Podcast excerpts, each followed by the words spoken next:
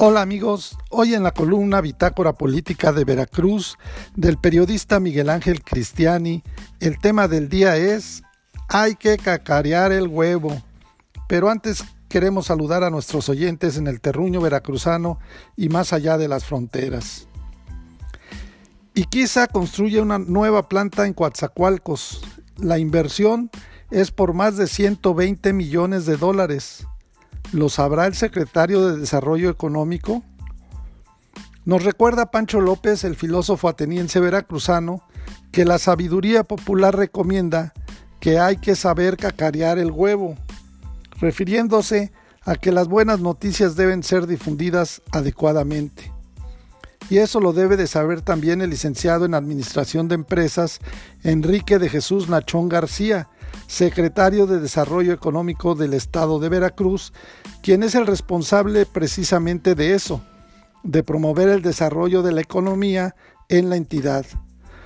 Por eso no se entiende por qué no se ha dado a conocer que en el sur del estado se encuentra ya muy avanzada la construcción de otra planta más de la empresa Industria Química del Istmo y Quisa, dedicada a producir sosa en nuestro país.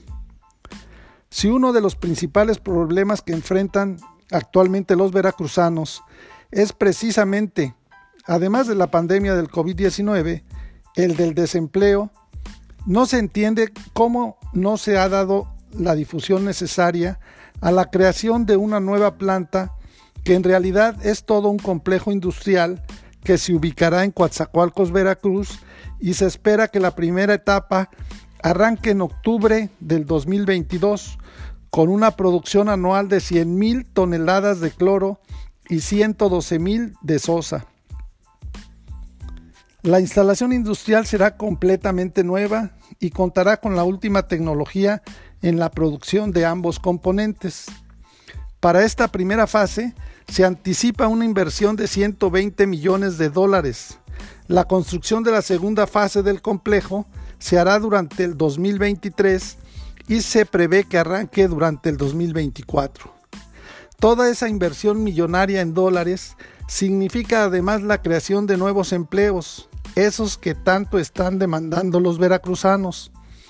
Ahora que se estuvieron transmitiendo los Juegos Olímpicos desde Tokio, se explicó precisamente que uno de los factores por los que Japón pudo pasar de ser una nación en ruinas luego de la Segunda Guerra Mundial fue el haber promovido y logrado atraer las inversiones de capitales hacia ese país.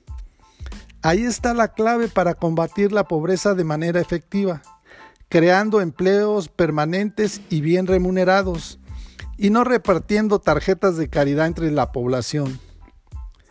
Eso es lo que se tiene que hacer, el promover de manera eficiente la atracción de empresas y capitales que son los que generan empleos y bienestar económico a la población. Pero si se están logrando atraer esos capitales con nuevas empresas, solo lo saben quienes están directamente relacionados con los negocios, porque la población en general tiene la percepción de que no se están estableciendo nuevas empresas importantes. Vemos cómo en otras entidades del país se vienen a establecer empresas fabricantes o ensambladoras de productos que contratan mucha mano de obra, pero en el estado de Veracruz no se ve que esté ocurriendo lo mismo. Por eso es que cuando platicamos con cualquier persona sobre la situación económica, aseguran que no existen nuevas inversiones y que en consecuencias no hay trabajo ni desarrollo.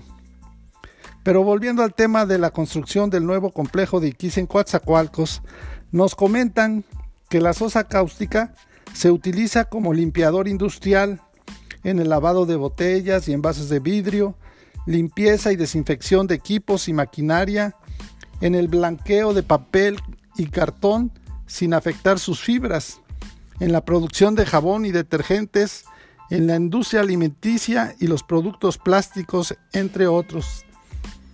Entonces hay que celebrar una buena noticia, aunque pareciera que se pretende mantenerla en secreto cuando se trata de una inversión de 120 millones de dólares, que hay que multiplicar por 20 para saber cuántos millones de pesos son.